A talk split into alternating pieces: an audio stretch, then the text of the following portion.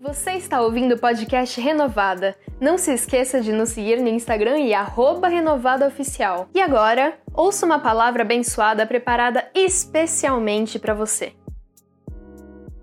Para cumprimentar né, o apóstolo, recebe meu beijão aí, você sabe que eu te amo muito. Deixar um abraço para o apóstolo Géser aqui.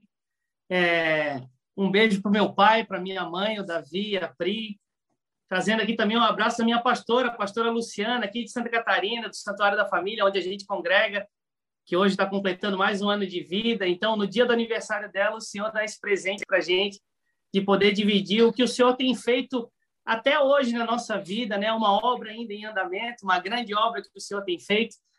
Eu preciso mandar um, um beijo especial para uma grande referência minha aí, que é o pastor Fi, para o pastor Alex, que fugiu de mim aí, não consegui dar um beijo nele, mas na próxima ele não escapa.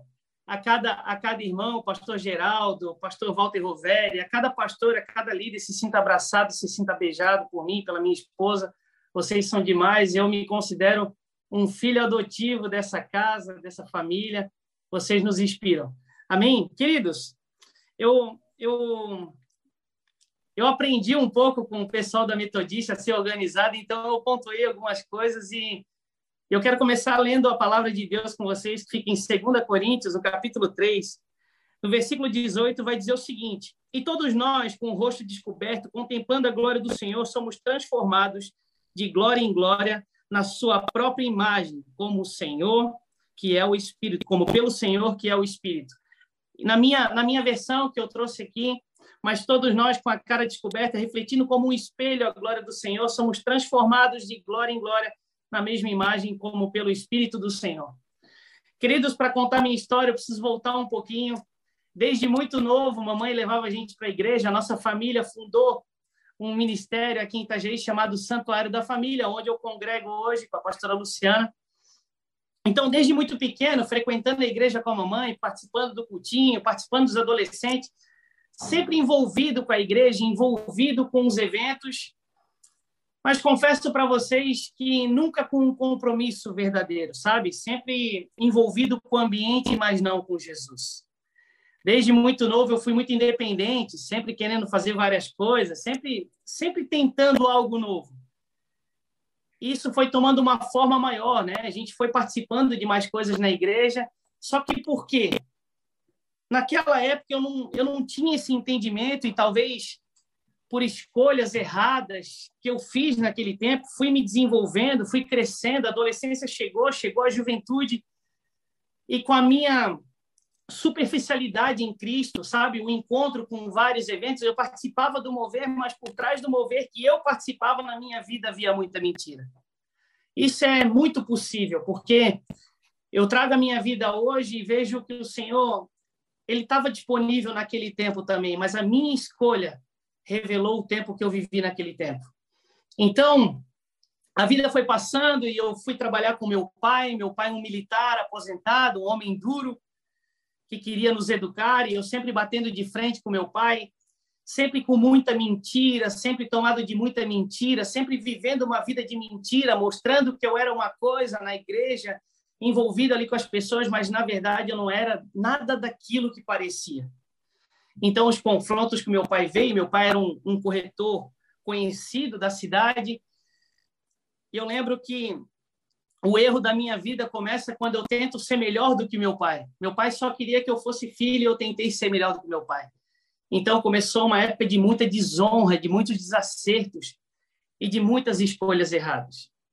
Junto com essa desonra, eu conheci pessoas que me impulsionaram a uma vida que não é uma vida segundo o coração de Deus. Eu conheci a corrupção, eu conheci a vontade de ter o poder, sabe? Aquele possuir todas as coisas, andar com coisas para tentar impressionar pessoas. E mesmo assim, gente, envolvido com louvor da igreja, sempre participando da banda para continuar segurando aquela imagem mentirosa, sabe? Aquela religiosidade que tomava meu coração. Poxa, ninguém vai descobrir o que eu sou de verdade se eu continuar frequentando aqui até porque toda a família era pautada nesse meio, né, no meio da igreja. Só que o tempo foi passando e a conta foi chegando e as coisas foram ficando insustentáveis. As mentiras foram aparecendo e tudo que estava em oculto começou a vir à luz. A amizade com meu pai já não existia, existia muito embate, eu continuava desonrando meu pai. E eu lembro que junto com isso a gente eu fui descobrindo outras coisas, o vício em drogas, é, consumia muita cocaína, bebia, mentia, e o que eu posso dizer para vocês é que aquilo virou um grande emaranhado, uma teia de Satanás, me fazendo acreditar que eu estava bem, que estava tudo certo, mas na verdade não passava de um artista, de um grande ator de Hollywood, que nos domingos e nos fins de semana ou nos dias de cultos vestia aquela aquela capa de bom moço, mas na verdade eu não era nada daquilo acabei, por causa das minhas escolhas, envolvendo outras pessoas e magoando muita gente. E eu lembro que um dia à noite, depois de algum tempo, as coisas já não estavam dando mais certo, saía de um lugar para o outro buscando sempre ganhar mais dinheiro, ter mais êxito para poder bancar a vida que eu mostrava para os outros que eu tinha, mas na verdade não existia aquela vida, aquela vida não era minha, porque tudo que a gente vive que não é nosso, tudo que a gente vive que não é de nossas posses, tudo que a gente toma com as nossas mãos, mas não é nosso, é uma vida mentirosa e não era aquela vida que o Senhor tinha para mim. E eu lembro que um dia à noite meu pai me chamou para conversar e aquela noite foi a conversa mais dura, mais intensa e mais linda que eu tive com meu pai. Ele falou tudo o que tinha vontade na minha cara. E naquela noite o meu coração ele ele sentiu algo diferente, porque meu pai ele não era de conversar assim, sabe? Ele não, ele não era um, um, cara de muito diálogo. Ele era um homem muito bom, mas não era um, um homem de muito diálogo. Não existia grandes conversas. E ele falou tudo o que ele gostaria de falar para mim. E eu lembro que naquela noite eu disse que eu amava ele. E Deus usou ele para falar que eu passaria por uma grande perda, que eu pagaria o preço, mas que um dia eu ia entender tudo que eu iria viver com outras palavras, com as palavras dele, mas foi isso que ele disse. Só que naquela noite ele não me julgou, ele foi pai, ele apenas expôs do que era verdade. No outro dia, de manhã, eu recebo uma ligação que meu pai passou mal. A Cat me liga dizendo que meu pai tinha passado muito mal e eu vim correndo. É, eu estava a 60 quilômetros daqui, numa praia chamada Porto Belo, eu estava naquele tempo trabalhando com uma pessoa que logo mais vocês vão entender o que aconteceu comigo por causa desse trabalho. E eu vim, mas era tarde demais. A Kathleen viu os últimos suspiros do meu pai, ela ajudou ele, levou o mais rápido que podia, mas não não deu. O Senhor quis levar meu pai. Quando eu cheguei naquele lugar, a minha mãe disse que a última palavra do meu pai foi: Perdão, meu Deus. Meu pai pediu perdão a Deus. Um homem que estava longe da presença, que não conhecia, que diferente de mim não brincava com Deus porque estava longe, longe de verdade, não estava no ambiente, não estava usando o nome de Deus para tentar se livrar da, das mentiras e enganos, não usava o altar para se transformar num artista, para vender uma imagem para as pessoas que não era. Não, ele era um homem que Deus teve misericórdia e nos últimos minutos da sua vida ele teve como pedir perdão. E ele segurou na minha mãe bem forte, pediu perdão para ela por tudo que ele fez, porque foi um ótimo pai, mas não era um ótimo esposo. E pediu perdão a Deus e naquele dia, mesmo estando podre, afundado no pecado, eu tinha certeza que Deus tinha cumprido a promessa dele, tinha salvo meu pai. E ali começa uma declaração de amor de Deus por mim, porque ali ele deixou bem claro que é o que ele queria para minha família, salvação. E meus queridos, eu eu entrei em pânico, eu sabe, eu, eu me toquei que aquela conversa de, de poucas horas antes foi uma conversa de despedida e eu já não tinha mais o que eu não sabia que era o meu melhor amigo. E quando nós fomos preparar tudo para o velório, Muitas horas depois, o caixão do meu pai chegou e, e, no meu coração acendeu uma chama. E eu lembro dessas palavras como se fosse hoje, e elas gritam ainda no meu coração: Senhor, eu quero pagar por tudo que eu fiz, mas eu quero viver uma vida conforme a tua vontade. Me ajuda, Senhor, porque daqui para frente eu vou viver uma vida que te adora. E, gente, eu vivi aquele luto. Eu falei essas palavras, eu vivi aquele luto, eu não saí do lado do meu pai. nós sepultamos o meu pai. E lógico que não foi da noite para o dia, meses passaram, eu tentando sair daquela teia de pecado, me afastei das pessoas, inclusive do meu ex-chefe, me afastei de tudo. Só que era tarde demais. Cinco meses depois, eu recebo uma ligação que sai um mandado de prisão para minha vida, para o meu nome. Eu estava do lado da minha esposa. Gente, com certeza não foi de mim, não era do meu coração, porque ninguém quer se entregar. Mas eu tenho certeza, hoje, com o que eu tenho vivido perto de vocês, perto desse Jesus maravilhoso, do que o Senhor tem se revelado em nossas vidas, que foi a primeira vez que eu ouvi a voz audível do Espírito Santo dizendo: Filho, se entrega, porque é lá que eu vou te tratar.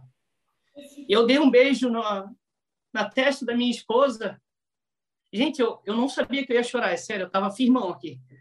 Eu dei, um, eu dei um beijo na testa da minha esposa e, e disse: Eu já volto. Porque eu achava que eu já voltava, era uma sexta-feira, disse: Ah, segunda-feira eu tô aí. Mas deu ruim, gente. Azedou.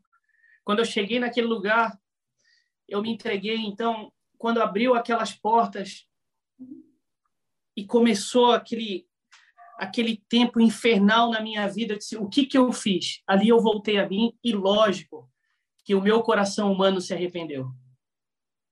Então eu lembro que se tem uma coisa que eu posso abrir daquele lugar é que a primeira coisa que o homem perde naquele lugar não é a liberdade, mas é o senso de vergonha, sabe? A gente é exposto, a nossa nudez é, expo é exposta, a gente é, é exposto a situações que é pesado falar aqui, mas quem conhece sabe que o sistema prisional é isso.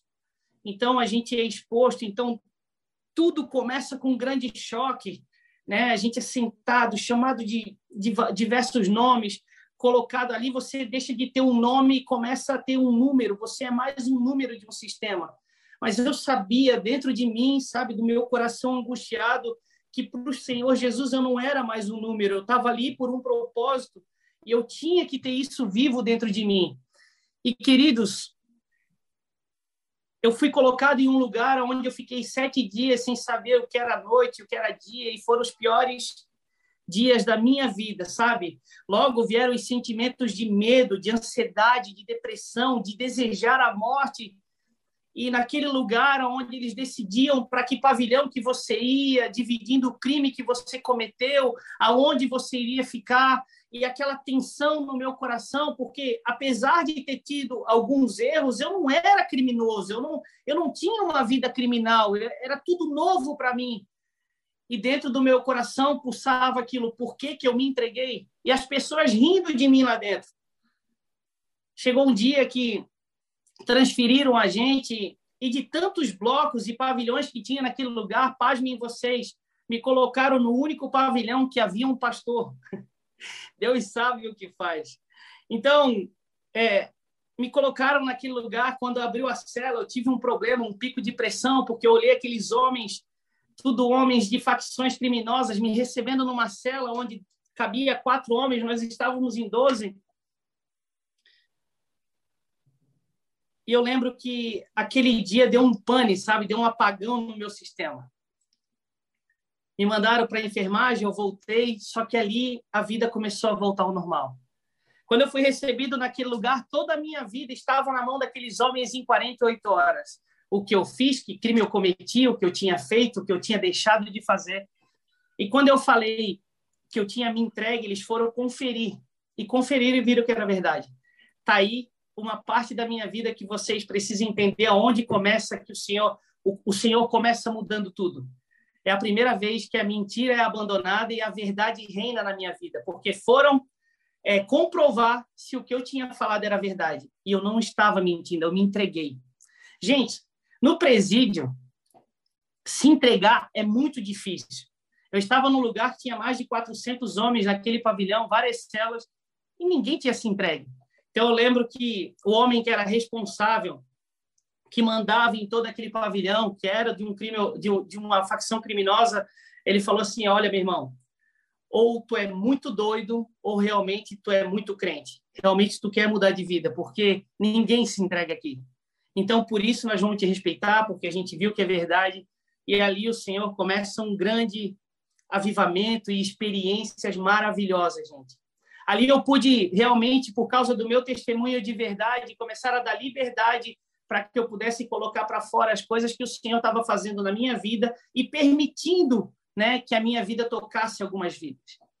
E foi no primeiro banho de sol que eu tive, em um culto que tinha 20 homens, os outros homens estavam todos jogando bola, brincando lá, que eles têm aquelas brincadeiras dele. Uma galera pediram para que eu louvasse o nome do Senhor. E eu cantei porque ele vive. Eu baixei minha cabeça, gente. E naquela hora eu abri o meu coração e todo luto, todo arrependimento, todo amor que eu tinha pelo meu pai, tudo que eu tinha feito de errado, eu entreguei nos pés do Senhor e disse: Pai, a partir de hoje eu entrego o meu melhor louvor. E quando eu abri os meus olhos, quando acabou aquela canção, a bola já não estava sendo mais jogada, existia homens de joelho, porque o mover do Espírito Santo foi tão grande naquele lugar, a glória tomou aquele lugar, tomou aquele ambiente, as pessoas começaram a sentir o toque do Espírito Santo. E a primeira vez que eu vi o Senhor reinar no meio daquele lugar de morte, através da verdade que ele estava impondo na minha vida. E no primeiro dia ele tomou um homem para me dizer que ele me tiraria dali, que ele cumpriria o chamado que ele tinha para minha vida, mas que eu nunca poderia me esquecer de onde ele me tirou. E, meus irmãos, desse culto em diante, o avivamento foi lindo naquele lugar. Um lugar que mal tinha Bíblias, a gente ganhava Bíblias quase que semanalmente, os irmãos tendo acesso a coisas que não poderia. A própria facção criminosa pediu que aumentasse os cultos. Sabe por quê? Porque aonde eu estava, o pessoal estava ficando em paz, já não havia mais nenhum tipo de revolução, estava todo mundo, existia expressão de amor no lugar onde só havia ódio e morte. E lógico que o inferno se levantava contra nós, mas em louvores e adoração e manifestações de glória, o Senhor estabelecia a sua justiça, mesmo em um lugar onde o que reina é a morte, é a mentira e o engano.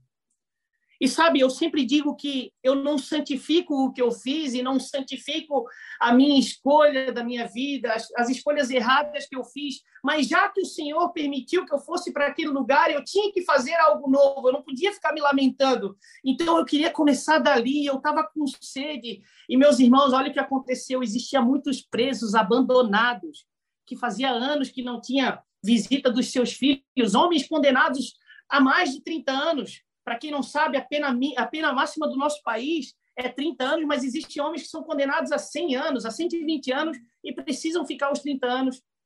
E esses homens começaram a pedir que eu escrevesse cartas para sua família, e à medida que eu escrevia cartas, os seus filhos eram tocados pelo Espírito Santo através dessas cartas, e as visitas começavam a vir, visitas desativadas, sabe, homens sendo tocados pelo amor de Deus através de uma carta, assim como nós lemos as cartas de Paulo, assim como a palavra de Deus é ativada nas nossas vidas, na Bíblia Sagrada, as cartas que eu escrevia, mesmo sendo uma, uma obra que estava começando, uma grande obra, uma construção nova, Deus reconstruindo coisas o Senhor permitindo que eu visse a glória dele sendo estabelecida através de palavras escritas. Vocês conseguem entender isso? Pessoas sendo curadas, famílias sendo restauradas e a gente vendo filhos pedindo perdão para pais e pais pedindo perdão para filhos. Isso foi lindo demais, gente. Isso marcou a minha história. E eu lembro que Deus me livrava tanto, era tanto milagre e maravilha, que para escrever essas cartas, como oferta, eles me davam gotas de koala, que eram desinfetantes, que a gente tinha na prisão, e eu pingava em volta da minha cama para que os ratos não comessem a comida que eu recebia, sabe? Porque quando a gente recebia uma bolsa de comida, era dividido, e a gente guardava em um armarinho, mas era difícil, são muitos ratos, é, é, é uma prisão aberta, é, fossa a céu aberto, mas na minha cama os ratos não vinham, minha comida não era tocada por nada, o Senhor estava guardando a minha vida. Para quem me conhece sabe, gente, de vez em quando eu tenho alguma coisa doendo por causa desse porte atlético que eu tenho aqui. Então, é, é, Deus não permitiu que eu sentisse uma dor naquele lugar. Eu não sentia nada. Eu fui guardado em todo o tempo. Eu lembro de um homem que quando ele chegou, ele não queria ouvir falar de Jesus, e um dia ele se colocou de joelho, porque a glória de Deus tomou aquele lugar. E eu disse, Senhor, unge esse homem. Uma gota de óleo caiu na cabeça dele. Eles foram procurar de onde veio aquele óleo e não acharam, porque aquele óleo veio do Senhor. O próprio Deus, sabe, tocou aquele homem e transformou a vida dele.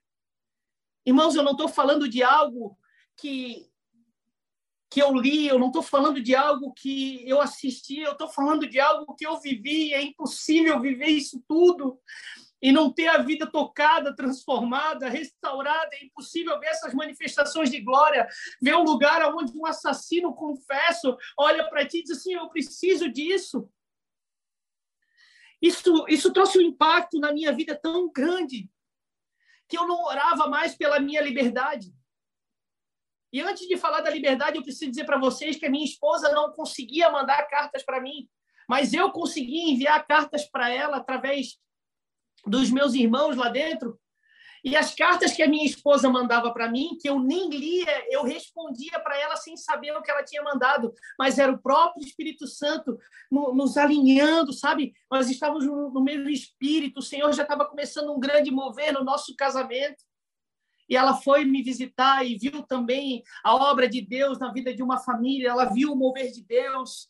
E passou-se os dias e eu parei de orar pela minha liberdade, mas um dia bateram na porta da minha cela e perguntaram: o pastor está aí? Eu não era mais um número, era reconhecido como homem de Deus naquele lugar. Chegou o dia da sua liberdade. Irmãos, muita gente ficou feliz, mas muitos irmãos dentro da minha cela falaram: agora quem vai orar por nós? E agora quem vai pagar esse preço? Eu lembro que eu abracei aqueles homens e digo: continue a boa obra, continue, porque a minha só está começando. Eu preciso começar o que o Senhor tem para mim. Eu nem sabia, irmãos, que o que eu passei dentro da prisão era a fichinha do que ia começar fora dela. Para que para que eu não saísse nem para a direita nem para a esquerda, eu saí daquela prisão com uma tornozeleira eletrônica eu não poderia ir nas igrejas e depois fui pedindo para que a própria justiça me liberasse para ir a cultos e hora liberava, hora não, passava vergonha, aquilo apitava. Lembro de eu ir num aniversário da igreja que eu congrego hoje, é, novamente, onde o pastor Davi Maia estava, o meu pai hoje, querido, que eu amo muito. E eu tive que sair mais cedo porque eu estava com uma tornozeleira eletrônica. Só que Deus foi fazendo, queridos. Deus foi fechando as portas que ele precisava, endurecendo os corações que ele queria endurecer, colocando sempre pessoas para nos amar e adotar para a estação que ele queria que a gente vivesse. E foi passando o tempo, passando o tempo, a gente foi vivendo aquilo com, com intensidade e não abrindo mão de, de cumprir o que o Senhor queria. E logo começou a pandemia, começou umas lives muito doido, todo mundo, né? Do nada começou a fazer live, porque era a forma que tinha de, de adorar o Senhor. E um dia pulsou aqui no meu telefone a live da sala de adoração do pastor Davi Maia. Já era de madrugada e eu fui ministrado naquela live, e apesar de conhecer ele como ministro, aquele dia o Senhor me pegou e, para minha surpresa, ele me chamou, gente ele me chamou e foi um grande mover do Espírito Santo. E eu lembro que a mesma voz que mandou me entregar me deu a coragem de perguntar se ele queria adotar esse menino magrinho aqui, porque eu queria carregar os valores, sabe? Eu tinha sede demais e eu, é a primeira coisa que eu quero falar para vocês que quando começa a minha vida com discipulado, quando o Senhor permite que eu sou adotado por um grande homem de Deus, não era porque eu queria ministrar como pastor Davi. É lógico que a gente quer que ele mover na nossa vida, mas não é porque eu vi valores nele que eu não tinha. E como é que eu vou carregar valores que eu não tenho? Então eu precisava ter. Então começa um discipulado intenso, sabe, gente? Onde eu queria carregar os mesmos princípios do meu discipulador, o caráter, o compromisso, a honra, a renúncia, o amor pelo reino e a paixão pelo Espírito Santo que eu sempre vi nele. Existe uma palavra que uma frase que a minha esposa fala que as nossas palavras falam, mas a nossa conduta grita. E pasmem vocês, o pastor Davi, nesses dois anos que ele está é, me discipulando e que ele adotou a nossa vida e que a nossa vida foi totalmente transformada e está sendo transformada de glória em glória, porque é uma obra que eu ainda insisto que, que está acontecendo, que o Senhor está fazendo. Ele nos impressionou muito mais com as suas atitudes. E lógico que as suas palavras eram pesadas, porque eram toda, todas as palavras que vinham do céu para que ele entregasse para nós mas as atitudes dele, a honra com o apóstolo Joel, a forma que ele se ele ele, ele honrava ele honra a mãe dele, a família dele, a Pri, a, o posicionamento da Pri, a forma que ele, que ele é um grande pai e o jeito que ele mostrou o coração dele, o coração de servo, sabe aquele homem que não quer aparecer. Eu queria carregar aqueles valores porque tudo era muito distante de mim. E não carrego todos ainda, mas eu me esforço todos os dias para ser parecido com meu pai, porque eu sei que meu pai carrega as marcas de Cristo. Então, eu comecei a ter contato com valores que eu não carregava e comecei a ver esses valores gerar frutos na minha vida e na minha família, onde eu era conhecida como teimoso e mentiroso, eu passo a ser um menino de Deus. E Deus vai restabelecendo aliança e, e, e paciência e, e desempenhando seus frutos Sabe, outro dia marcou minha vida, meu irmão me chamou para orar na casa dele, isso é lindo porque meu irmão viu eu ser preso. Sabe, aonde abundou o pecado, superabundou a graça. E a gente cobrindo a vida da nossa família, cuidando da mamãe, fazendo o que é necessário, cuidando do meu sogro, eu me tornando um melhor esposo, me aperfeiçoando todos os dias. E mesmo no meio dessa grande obra, o Senhor permite que a gente diga sim para o nosso chamado e através de nossas vidas mesmo sendo uma obra em construção, o Senhor tem tocado muitas vidas, o Senhor tem curado muitas pessoas, muitas pessoas têm confessado a Cristo, porque a glória de Deus, meus irmãos, é tudo. Não é nada sobre nós, não é nada sobre o que nós fazemos, é sobre o que nós carregamos. E nós carregamos essa glória a partir do momento que nós estamos dispostos a pagar o preço que for necessário para que essa glória se revele sobre as nossas vidas. Eu lembro que um dos pontos altos dessa, desse discipulado foi o dia que eu estava na igreja que eu congregava, em que o Senhor falou de forma audível mais uma vez: Filho, volta para o lugar aonde você caiu e reconstrói um altar. O Senhor pedindo para eu voltar para a igreja que eu estou hoje. Chuta, eu fui falar com meu pai, né, gente? Saber se eu estava ficando doido. Eu estava numa igreja, tudo bem, sendo amado, querido por todos. E lógico que meu pai de prontidão, falou: filho, vai, vai porque é tempo de reconstrução. E eu vou dizer para vocês que é muito mais fácil fazer novo do que reconstruir o que você mesmo quebrou.